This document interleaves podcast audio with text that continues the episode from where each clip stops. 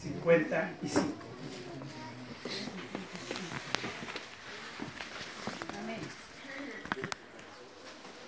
Hechos 7, 55. Amén. Pero Esteban, lleno del Espíritu Santo, puesto los ojos en el cielo, vio la gloria de Dios y a Jesús que estaba a la diestra de Dios. Y dijo, he aquí veo los cielos abiertos y al Hijo del Hombre que está a la diestra de Dios. Entonces ellos, dando grandes voces, se taparon los oídos y arremetieron a una contra él. Y echándole fuera de la ciudad, le apedrearon y los dos testigos pusieron sus ropas a los pies de un joven que se llamaba Saulo. Y apedreaban a Esteban mientras él invocaba y decía, Señor Jesús, recibe mi espíritu. Y puesto de rodillas, clamó a gran voz, Señor, no le tomes en cuenta este pecado. Y habiendo dicho esto, durmió. Y Saulo consentía en su muerte. En aquel día una gran persecución contra la iglesia que estaba en Jerusalén. Y todos fueron esparcidos por la tierra de Judea y de Samaria, salvo los apóstoles. Y hombres piadosos llevaron a enterrar a Esteban e hicieron gran llanto sobre él. Y Saulo asolaba la iglesia y entrando casa por casa arrastraba a hombres y a mujeres y los entregaba en la cárcel. Pero los que fueron esparcidos iban por todas partes anunciando el Evangelio. Entonces Felipe descendiendo a la ciudad y a la... Perdón. Entonces Felipe descendiendo a la ciudad de Samaria les predicaba a Cristo. Y la gente unánime escuchaba atentamente las cosas que decía Felipe, oyendo y viendo las señales que hacía. Amén. Te damos gracias, Papito, por este privilegio que tenemos de estar en torno a tu palabra. No sé, es un privilegio, Señor, tan grande, una bendición tan grande. Señor, permite que podamos tener, Señor, eh, la capacidad de escuchar con atención, de recibir lo que tú nos vas a hablar, Señor, y dame la sabiduría para comunicar, Señor, lo que tú quieres a tu pueblo, a tu iglesia. Señor, gracias te damos, Señor, eres tan bueno con nosotros. Reciba gloria, reciba honra, reciba honor. En Cristo Jesús nuestro Salvador. Amén. Eso de los apóstoles, ¿verdad? El libro histórico, donde está plasmado, donde está relatado eh, cómo fueron los primeros tiempos de la iglesia del Señor. Eh, la historia que relata lo que nuestros hermanos que nos anteceden vivieron. ¿Verdad? Y aquí nos encontramos con tres hermanos. ¿Ya? Uno de ellos iba a ser hermano pronto. ¿Cuáles son esos tres hermanos con los cuales nos encontramos en, este escrito? A ver. Esteban, Felipe y Saulo, ¿verdad? Que Saulo luego sería Pablo, el apóstol Pablo. Tres personas en un momento de la historia, ya que Lucas, el escritor de ellos, ya permite que se puedan encontrar en la narración y que quizás se encontraron también físicamente, se relacionaron entre sí. Eh, Esteban y Felipe, dos de los diáconos de la congregación, cuando el número de los creyentes había aumentado tanto y los apóstoles no daban abasto para servir, ¿ya? esa es la función de los apóstoles, servir, ¿ya? no como hoy día se dice que los apóstoles son llamados para entronarse en cierto lugar, para servir. Eh, buscaron a siete personas que podían hacer ese trabajo, personas que fueran llenas del Espíritu Santo, de buen testimonio, hombres de fe. ¿Ya? Y entre ellos estaba Felipe, y Esteban. Cuando vemos estos pasajes bíblicos, nosotros nos podemos preguntar, ¿cuál es el éxito al cual está llamado un hombre o una mujer que sigue a Jesús, que ama a Jesús, que consagra su vida a Jesús. Estamos viviendo tiempos tan complejos en que doctrinas diversas están dando un reenfoque al Evangelio, disfrazándolo del Evangelio de Jesucristo, pero siendo la verdad un engaño, siendo una falacia, siendo una mentira, siendo un asunto diabólico que se está metiendo dentro de las iglesias y la iglesia cristiana o la iglesia evangélica está perdiendo la identidad. La iglesia ya no quiere ser como la iglesia modelo que eh, está en la escritura. Cuando hablo de modelo, no hablo de una iglesia que no tuvo problemas o que no hubieron imperfecciones en la iglesia de eso de los apóstoles. Usted sabe que también hubieron ciertas situaciones, ciertos problemas allí, ¿verdad? En medio de todo el avivamiento y de toda la bendición que significaba cuando había descendido eh, el bautismo del Espíritu Santo y toda esa manifestación gloriosa que hubo, eh, sin embargo, también hubieron diferentes problemas. Bien, hoy día como que se quiere dar un matiz diferente, un vuelco, y nosotros nos damos cuenta y de pronto empezamos a adoptar ciertas cosas de la nueva iglesia evangélica, no sé si llamarla cristiana, del movimiento religioso que supuestamente sigue a Jesús, pero que no está siguiendo la doctrina apostólica, que no está siguiendo la doctrina del Evangelio y que no está siguiendo a aquellos que, que nos enseñaron con su vida y con su testimonio cómo se debe vivir el Evangelio. Hoy día se busca estar en algún lugar donde nos sentamos, sintamos cómodos y bien. ¿verdad?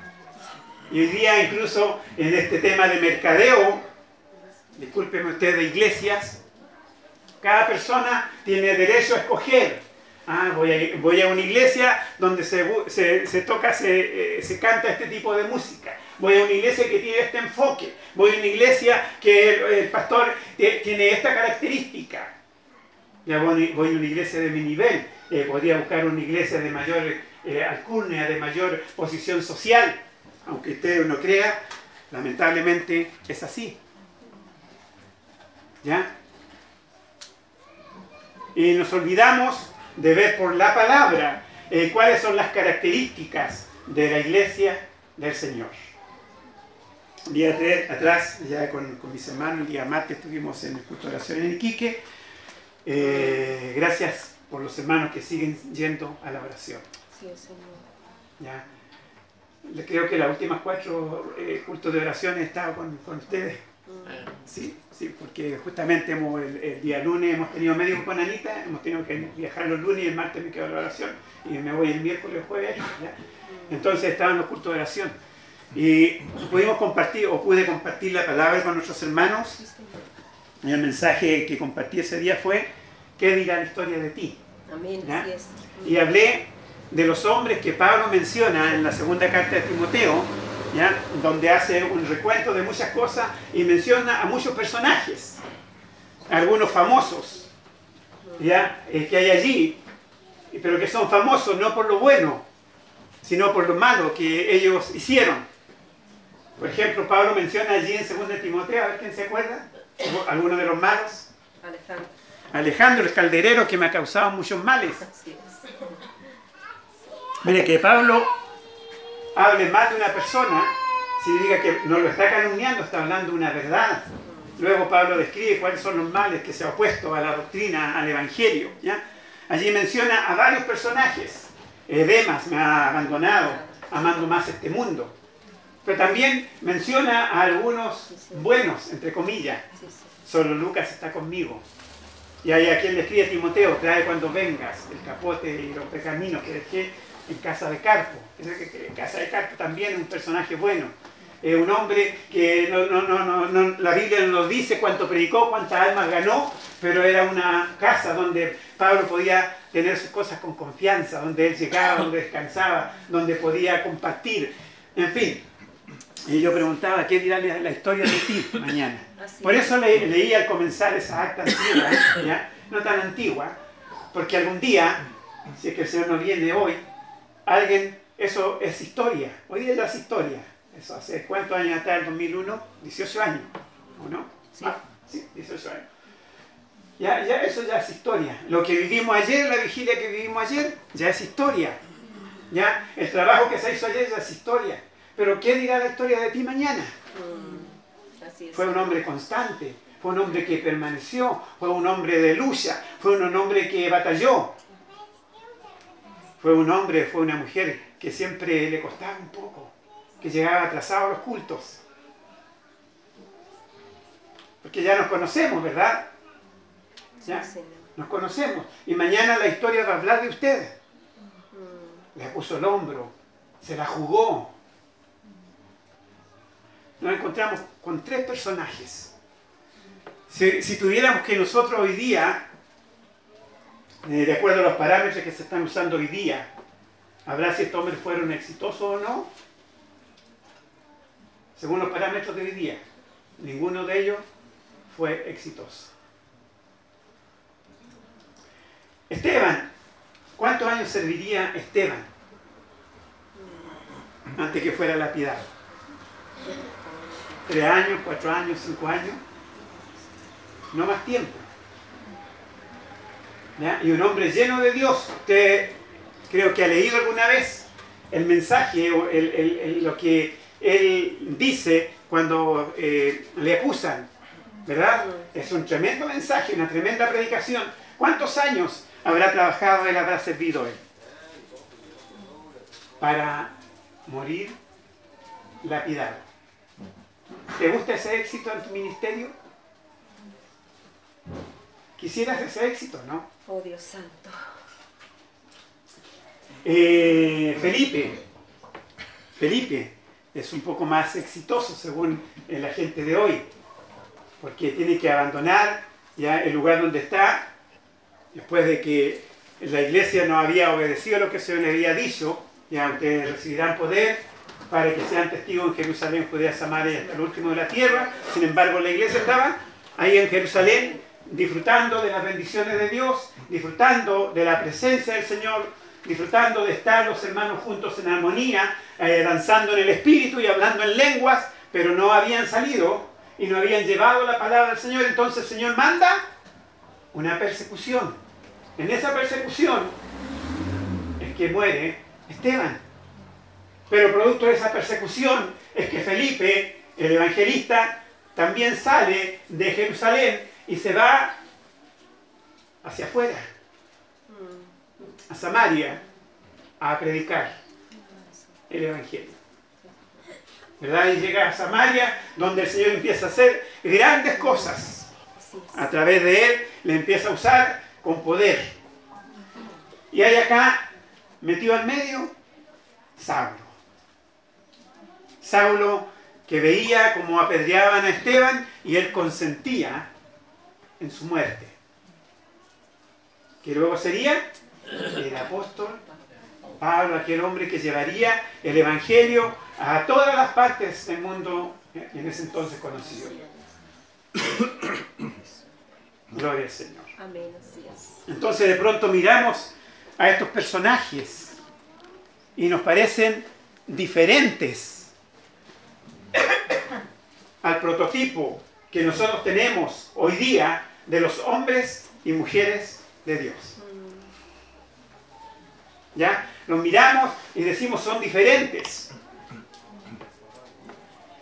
Y quizás ustedes y yo nos ponemos frente al espejo y decimos somos diferentes, no tenemos muchas características de ellos. No estoy dispuesto a que me apedreen, ya, por causa de predicar el Evangelio. No estoy dispuesto, quizás. Así el Señor me dice, levántate y ve por el camino desierto a Gaza. Ya simplemente a salir, si Dios me está usando acá y hay tanta manifestación de su gloria y mucha gente está llegando al conocimiento del Evangelio. Como que es más fácil, es mejor quedarme en Samaria predicando y que venga más gente a obedecer e irme al desierto. Entre paréntesis, ¿cuánto le gusta ir al desierto? ¿A predicarle a uno? ¿A dos? ¿Ya? Eh, Felipe sí, dejó todas sus cosas y se fue al desierto. No sabemos si cuánto tiempo caminó, cuánto eh, tiempo tuvo que desplazarse para predicarle, a uno. Dejar los cientos que estaban siendo bendecidos por la palabra de Dios, que el Señor lo estaba usando, sin duda alguna, ¿verdad? Por ir a predicarle a un etíope, es decir, a un extranjero, a un eunuco, o más probable a una persona rica, ya que son eh, tres factores que hacen que sea difícil para un judío haberle predicado el Evangelio de buena gana. Ya usted conoce la, escritura, el Antiguo Testamento, le era impedido a un eunuco acercarse a las cosas santas, a las cosas de Dios. Jesucristo mismo había dicho que era muy difícil, él nos dijo que era imposible, pero que era muy difícil que un rico llegara al conocimiento de Dios, al Evangelio. ¿Verdad? Entonces, habían situaciones que hacían que el predicarle a este personaje fuera difícil. Sin embargo, Felipe deja todo aquello y se va a predicarle a una persona. Él fue trasladado luego por el Señor, pero después de predicarles. A veces los hermanos escuchaban esto diciendo, pero el Señor lo tomó y se lo llevó al desierto y lo trasladó allá. No, él tuvo que desplazarse allá, tuvo que eh, pasar el calor del día. ¿Ya? Tuvo que eh, vivir lo que significa caminar determinados kilómetros o ir en un animal determinados kilómetros para predicarle a una persona. Que el Señor amado en Cristo Jesús nos bendiga. Ahora, acá al medio, entre Esteban y Felipe, aparece Saulo. Hasta ese entonces, Saulo no tenía idea de lo que Dios iba a hacer con él. Simplemente estaba mirando allí quizás siendo partícipe o, con su aprobación, mientras lapidaban a Esteban. Quizás, como la mayoría de las otras personas, como dice el, escrito bíblico, vieron el rostro de Esteban como un ángel resplandeciente. ¿Ya? En eso que ahí está Esteban. Quizás Esteban lo vio y nunca por su mente pasó que esa persona que estaba allí algún día iba a ser un predicador del Evangelio, alguien que iba a llevar la palabra del Señor a diferentes lugares. Que se nos bendiga. Nosotros no sabemos lo que Dios está haciendo hoy, pero es importante que tú hagas lo que tienes que hacer. Pero es necesario que usted haga lo que tiene que hacer. Así es, Señor. Porque sin duda alguna, que el Señor sí se está moviendo. Amén. Bien, volvamos a la iglesia. Volvamos, volvamos a este ejemplo. ¿Saben, amados en Cristo Jesús? No solamente esos ejemplos nos deja la Escritura, la, palabra del Señor. Eh, personas dignas de imitar. Sé que usted ha leído muchas veces Hebreos 11. Amén. Y ha leído allí respecto a los hombres de fe. Entre paréntesis, ¿Cuáles serían las riquezas que tuvo Esteban? Sería un hombre rico, ¿no? ¿Tendría dinero? ¿Cuáles serían las cosas que él consideraba como valiosas? ¿Sería soltero? ¿Sería casado? Son cosas que no sabemos. Pero piense usted que detrás de Esteban hay toda una vida, hay una madre, hay una familia, ¿verdad? Está la iglesia, aquellos que, que votaron y lo escogieron como diácono, es decir, habían hermanos que sabían que era un hombre de Dios. Parece una pérdida absoluta. Tres años, cuatro años, quizás cinco años de ministerio, quizás, de un tremendo hombre de Dios, para morir y morir, morir de esa forma tan terrible. ¿Cómo sería la vida de Felipe? Es diferente la vida de Felipe, él continúa la historia y luego eso también habla de que él tenía cuatro hijas que eran profetizas. ¿ya? Entonces, eh, él si era casado, sí él tuvo luego una vida de familia, pero se dan cuenta cómo estaban dispuestos a dejarlo todo. ¿ya? Y usted conoce la historia de, de Saulo, que luego sería Pablo, que es quien dice, pero todas esas cosas las tengo por basura, con el fin de ganar a Cristo. ¿Ya? Porque ese concepto de vida no lo tenemos nosotros. ¿Por qué consideramos como más importante las cosas que tenemos? El trabajo, la casa, la pantalla LED.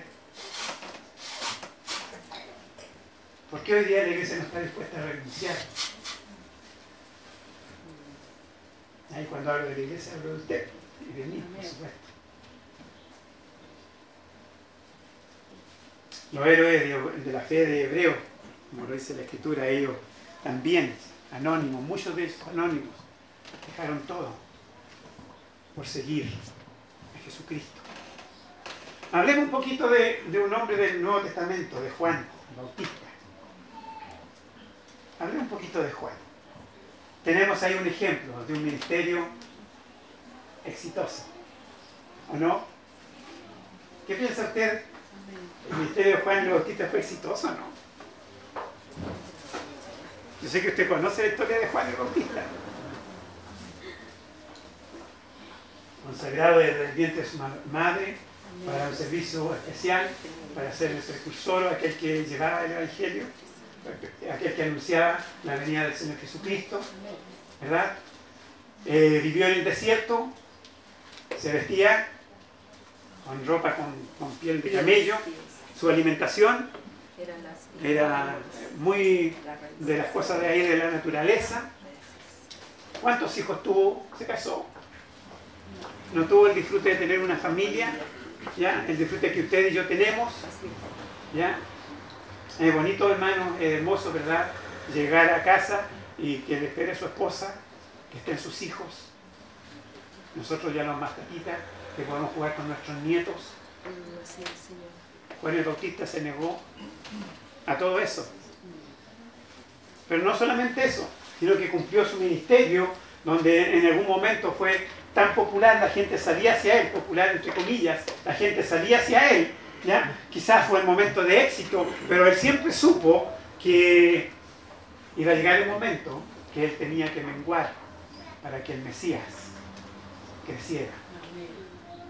¿Verdad? Para que el Señor fuera relevante, para que el Señor fuera lo más grande, fuera exaltado. ¿Sabe? Jesucristo habla de él y lo elogia. Dice que no hay otro más grande entre todos los profetas que Juan el Bautista. Y esto sí que es especial. Porque Juan el Bautista no hizo ningún milagro. Porque Juan el Bautista no atrajo así hacia las multitudes. Porque Juan el Bautista no fue un hombre que hubiera fundado iglesias. ¿Dónde están hoy día los discípulos de Juan el Bautista? No los hay. ¿ya? En el tiempo de Pablo aún quedaban algunos discípulos de él, que luego tuvieron que ser eh, eh, orientados correctamente en el Evangelio, para que vivieran el Evangelio. Entonces, amados, ¿dónde está el éxito de Juan el Bautista?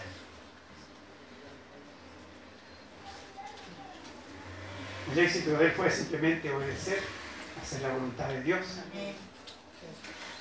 Ahora yo no sé si usted ha pensado desde la perspectiva de Jesús, su primo, que sabe el Señor Jesucristo que tiene que cumplir con todas las disposiciones y va también al bautismo, donde está Juan bautizando. Usted conoce la conversación que hay allí. Yo necesito ser bautizado por ti y tú vienes a mí porque conviene que guardemos, cumplamos toda justicia. Y le bautizó, ¿verdad? El Señor Jesús sabía que Juan estaba haciendo un ministerio muy especial, que era el que venía a preparar el camino. Y Jesucristo sufrió la tentación antes de aquello. Está esos 40 días ayunando, donde viene la tentación. Y después que pasa ese tiempo, el Señor empieza su ministerio y se le avisan que Juan ha sido encarcelado. ¿Ya? Aquel hombre que estuvo a su lado, que él podría haber dicho, por así decirlo, con Juan yo me voy a apoyar, va a ser mi yunta, va a ser mi collera. ¿Ya? Él va a ser el hombre que me va a acompañar eh, en el ministerio que tengo que realizar. ¿Ya? Un hombre que está atrayendo a la gente en ese entonces. Pero sin embargo, Juan está encarcelado. Y no solamente eso, Al tiempo después le llega la información de que Juan había sido decapitado, había muerto. ¿Cuántos años duró el ministerio de Juan el Bautista? Más o menos, pastor. ¿Tres años? ¿Será o menos? Menos, ¿no es cierto? Sí, menos. Imagínense, Jesús habla de Juan el Bautista y dice que el más grande de los profetas. No hizo ningún milagro. Nos atrajo hacia sí, nos formó una iglesia, por así decirlo. ¿Verdad? Un ministerio cortito. Y es el más grande de todo. ¿Cómo ve el éxito Dios? ¿Cómo te ve el Señor a ti hoy día? Porque tú un día serás parte también de la historia. Un día serás parte de la historia. No de mí. Eres jovencita. Pero un día serás parte de la historia. Y que la historia hable bien de ti. Y de cada uno de ustedes. Que el Señor nos bendiga. Ahora, solamente el Señor sabe que conoce nuestros corazones. ¿Cuánto de verdad estamos dispuestos a vivir el Evangelio? A que el Señor nos pida ciertas cosas y que nosotros podamos hacer aquello. Es decir, que pueda servir al Señor, sea que estemos sanitos o que no estemos sanitos. Que pueda servir al Señor, sea que tengamos los recursos como para hacer ciertas cosas o no las tengamos. Que pueda servir al Señor, sea que tenga una buena casa donde cobijarme o que no la tenga. Que el Señor nos bendiga, amados. Años atrás, unos, algunos años atrás, cuando estábamos recién empezando acá, por esas cosas de la vida, me parece que el pastor Pablo andaba por, los sures, y estaba el pastor Raúl solo acá, en la iglesia, en ese tiempo, en esos días. Y vino un representante, ahora les voy a contar, ¿verdad? vino un representante de un apóstol ¿ya? a conversar con nosotros, con los pastores. No sabía que habíamos acá dos ancianos en ese tiempo. Y a conversar con nosotros para ofrecer su cobertura espiritual y nos ofreció money. Era un apóstol centroamericano, chico. Obviamente vino un- representante de él que nosotros lo teníamos en cierta consideración. Aunque yo lo conocía de- de oído, porque era el hijo de una hermana que partió con nosotros ya en el ministerio en los tiempos de hermano Gabriel Rojas, que Rosalindo lo conoció, me parece.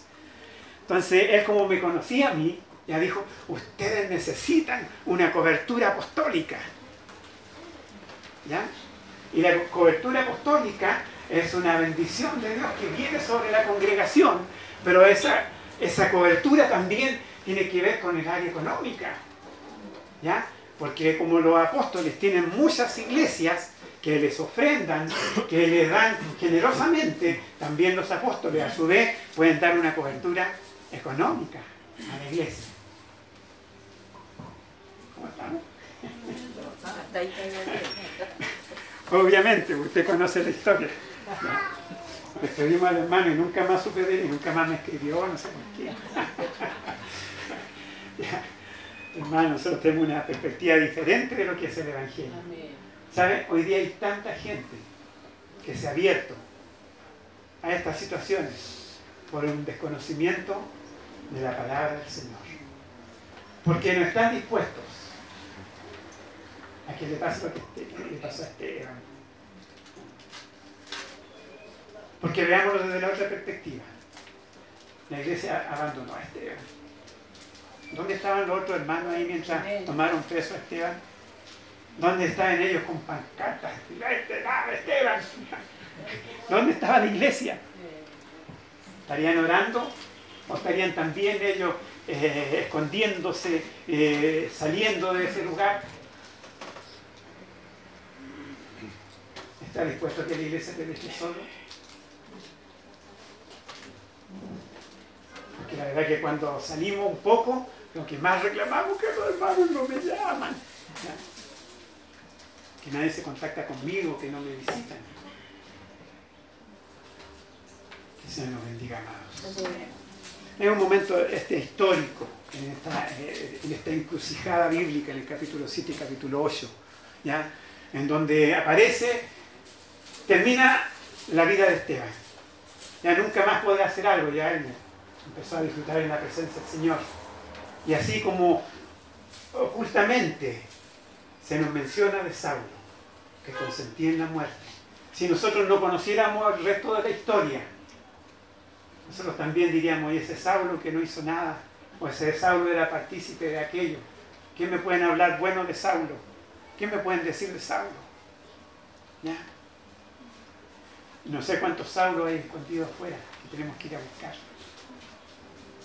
Que tiene que haber un Felipe o otros que sigan predicando el Evangelio.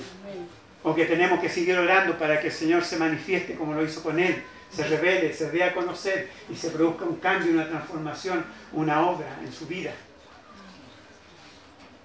Gloria al Señor. ¿Saben, amado? Una de las cosas complejas de predicar es llamar a salir cuando la iglesia cree que está saliendo mucho. Pero si fuimos a San Marcos, oiga, pastor, eso está bien para usted. Yo estoy en Iquique ahora, en Arica, perdón, viviendo una situación un tanto más quieta en el trabajo. Vamos al interior. Oiga, pastor, me dice el pastor Pablo, el miércoles me voy a Pasica. ¿Saben, amado? El Señor siempre necesita mucho más. Nosotros nos dispongamos. ¿Sabe por qué? Porque usted puede dar mucho más. Y porque hay urgencia en esto. Porque hay urgencia en esto. En lo que Dios quiere hacer. Julio, el Señor te quiere usar. En gran manera. Empieza a mirar más lejos, te empieza a mirar más allá. El Señor les quiere usar, quiere hacer cosas grandes con ustedes. No te conozco, por eso no, no ves tu nombre. Tranquilo. ¿Saben, amado? Es un desafío para cada uno de nosotros cuando nos miramos con los hombres de la Biblia, no con las otras congregaciones, no con los otros hermanos, no con tus pastores. No, busca estos modelos, los modelos de la Biblia. Cada uno de aquellos que yo le mencioné se negaron y dejaron todo por causa del Evangelio. Cada uno tuvieron diferentes destinos, servicios, lo que hicieron. Pero vamos al ejemplo supremo. Y hemos dicho que queremos imitar. Veamos a Jesús.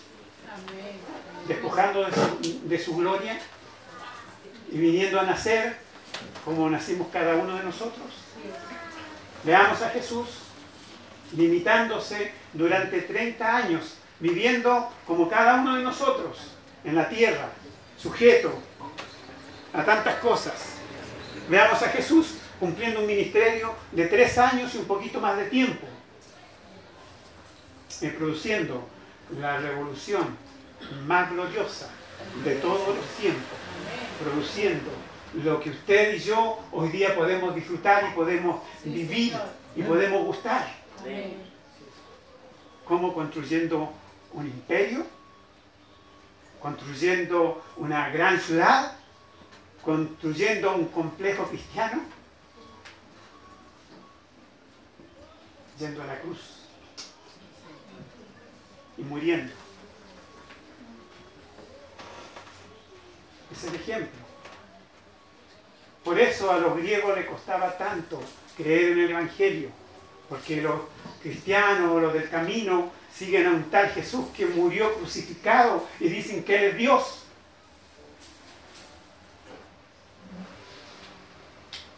Porque el hombre siempre le gusta ver eh, posición relevante, le gusta ver eh, desplante, le gusta ver una presentación. En fin. Pero ¿quién va a amar? ¿Quién va a seguir alguien que está agonizante en una cruz diciendo, Padre, perdónales porque no saben lo que hacen? Señor. ¿Se da cuenta usted los modelos que tenemos? Que se nos Y acá, hermano, esto se manifiesta en todas, en todas las áreas, no solamente en el tema económico, en, nuestra- en lo que hacemos, en la respuesta cuando hay una situación de conflicto con el vecino. Porque si quieres ser- seguir a Jesús, tienes que ser como Él. Amén. Y eso a nosotros no nos gusta. ¿no? Seamos sinceros. ¿A quién le gusta poner la otra mejilla? ¿A quién le gusta? ¿Cuántas veces lo has hecho? ¿Cuántas veces no lo has hecho?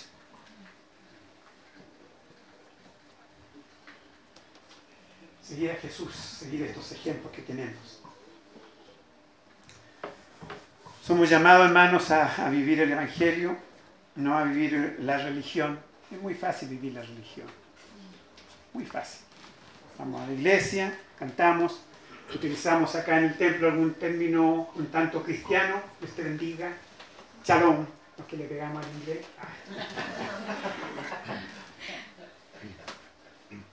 Es fácil. Compramos una Biblia, ¿verdad? Es fácil vivir la religión evangélica, pero no somos llamados a eso. Somos llamados a imitar a Jesucristo, Amén. a vivir para Dios, a consagrar nuestras vidas a su servicio. Amén. Hermanos, y tú puedes seguir buscando en la Escritura, en la Biblia, en cientos de ejemplos de hombres que lo dejaron todo, pero tienes el ejemplo perfecto a Jesucristo, nuestro Señor, nuestro Salvador. No te estoy diciendo que tienes que dejar tu casa, vender tu casa, o traer tu, tu casa, venderla y traer eh, tu dinero a los pies de los pastores. No. Vimos a Felipe, ¿no es cierto? Él siguió haciendo su vida, tenía una casa, tenía hijas. Ya en su casa aparentemente se hacían cultos, servicios. Ya siguió haciendo una vida, pero teniendo una vida rendida al Señor. No todos vamos a morir por predicar el Evangelio, pero todos tenemos que estar dispuestos a morir por predicar el Evangelio. No a todos el Señor nos va a mandar a camino a Gaza, un camino que es desierto. Pero tenemos que estar dispuestos a obedecer al Señor, a donde Él nos quiera enviar. Que el Señor nos bendiga. Amén. Que el Señor nos bendiga. Amados, agradezco al Señor por sus vidas, por ustedes, por lo que el Señor ha venido haciendo, ¿ya? y por lo que el Señor va a seguir haciendo en cada uno de nosotros. Concluyo diciendo que dirá la historia de ti mañana. Eh, ¿De qué se hablará de ti? Cuando te despidan en el cajón. Ay, ¿Qué dirán los cercanos? Muy chistoso porque normalmente cuando está el finadito nunca se hablan cosas malas.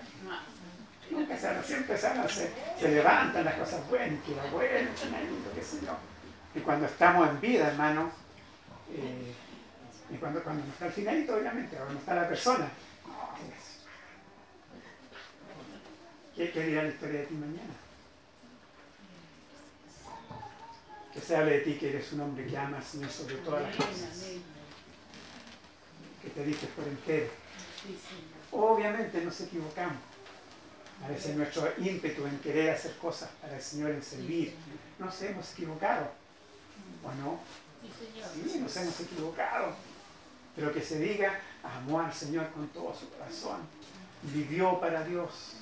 Eh, le habló a mucho del Evangelio. Dio un testimonio de la obra de Cristo en su vida. Un hombre que fue transformado.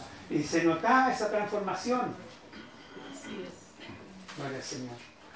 Que no se te recuerde por la hermosa fiesta que hacías. Por la hermosa convivencia en tu casa. ¿Es bueno eso? Supuesto que es bueno, no es malo. ¿ya? Pero que no, que se te recuerde por vivir una vida cristiana. Por seguir a Cristo, por imitar a Cristo, por tener el carácter de Cristo. De un hombre que fue transformado por el Señor y que maduró hasta llegar a la estatura que Dios demandaba de ti.